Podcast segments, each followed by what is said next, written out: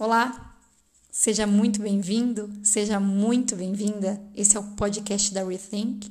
Meu nome é Renata Trinta, eu sou coach de carreira e liderança, com foco em pontos fortes, e hoje eu quero conversar um pouquinho com você sobre aprender com os próprios erros. Diante de problemas e adversidades, todos nós podemos sofrer fracassos e insucesso. E isso faz parte do jogo da vida. Nem todas as derrotas são fruto necessariamente de erro que cometemos, mas sempre devemos analisar se poderíamos ter feito algo diferente para obter a vitória e como podemos nos preparar melhor para o futuro. É importante ficarmos atentos às aceleradas, às mudanças decorrentes de tecnologia, da globalização, de tantos fatores. Ao falharem, Algumas pessoas elas murmuram, reclamam, enquanto isso outras aprendem. Tem um consultor, autor do lado humano da qualidade, ele diz que quando sopram os ventos das mudanças, alguns constroem abrigos e se sentem seguros. Outros constroem moinhos e ficam ricos. A coragem para enfrentar os problemas e aprender com eles é uma das formas de nos tornarmos mais competentes. Crises, derrotas, acidentes são parte do crescimento de qualquer empresa ou pessoa. Nós não devemos nos desesperar diante das situações e sim aprender com elas. Eu creio que cada situação das nossas vidas ela vem para nos trazer algum aprendizado. E a diversidade, ela tem o efeito de despertar muitas vezes os talentos que em algumas circunstâncias favoráveis eles ficam ali, adormecidos. Muitas pessoas construem suas trajetórias sobre derrotas, sobre muito esforço. E o espírito empreendedor dessas pessoas faz elas lidarem com as dificuldades cada vez maiores, mas sem nunca desistir.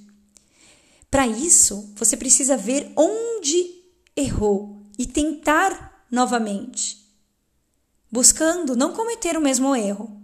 Nós podemos até falhar novamente, mas por um motivo diferente, não aquele que fez nós falharmos lá atrás.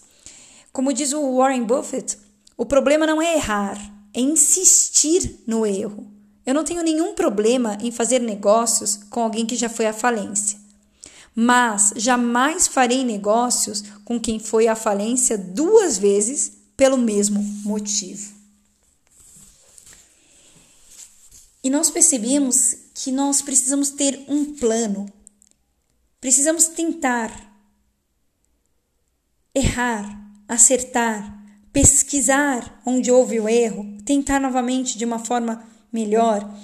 E a programação neurolinguística, PNL, ela é muito interessante, ela ensina que nós temos que saber o que nós queremos e atentar ao que está acontecendo, aos resultados que nós estamos tendo e ser flexíveis nesse acertar, nesse errar, ser flexível para mudar. E eu acredito muito que a flexibilidade também tem a ver com a humildade. Então não importa o número de insucessos que você sofreu ao longo da sua jornada. Você nunca será um perdedor um fracassado se você mantiver o seu sonho, sua atitude, sua disposição em aprender. E para aprender, nós precisamos estar com a nossa mente e o nosso coração abertos para o aprendizado, para as lições que a vida tem para nos dar. E essas lições elas estão em todos os lugares. Elas estão nas pessoas, nos acontecimentos, naquilo que nós vemos, naquilo que nós ouvimos, mas só nós, mas só, mas só aprendemos quando estamos com a nossa mente e o nosso coração abertos para aprender. E é preciso também traçar estratégias para vencer os obstáculos, porque os obstáculos eles de fato aparecem na nossa frente. E quando você menos espera, você realizou o seu sonho, porque você simplesmente foi atrás deles. Então, não coloque a sua energia nas pessoas que criticam aquilo que você faz, criticam os seus erros ou às vezes que você de fato fracassou.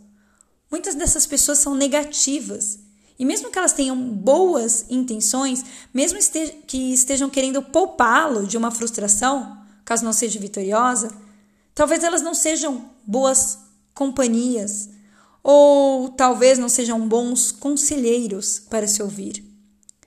Se cerque de pessoas que sonhem com você, que sonhem alto ou que pelo menos não atrapalhem a sua caminhada. Tenha em mente os frutos que você vai colher de sua conquista. E sempre que você enfrentar crises, pergunte para si mesmo o que essa situação está tentando me ensinar. Cada situação da nossa vida, ela vem para nos ensinar algo. E nós precisamos, de novo, estar com a mente e o coração aberto para aprender. E o meu desejo é esse: que nós possamos ser sempre aprendizes nessa vida. E isso que eu estou falando aqui com você, eu tirei como base no livro As 25 Leis Bíblicas do Sucesso. E que no seu coração essa palavra possa dar frutos, frutificar e que você possa aprender com os seus próprios erros, ter humildade de assumi-los e de continuar rumo a viver os seus sonhos. Um grande abraço e até a próxima. Tchau, tchau.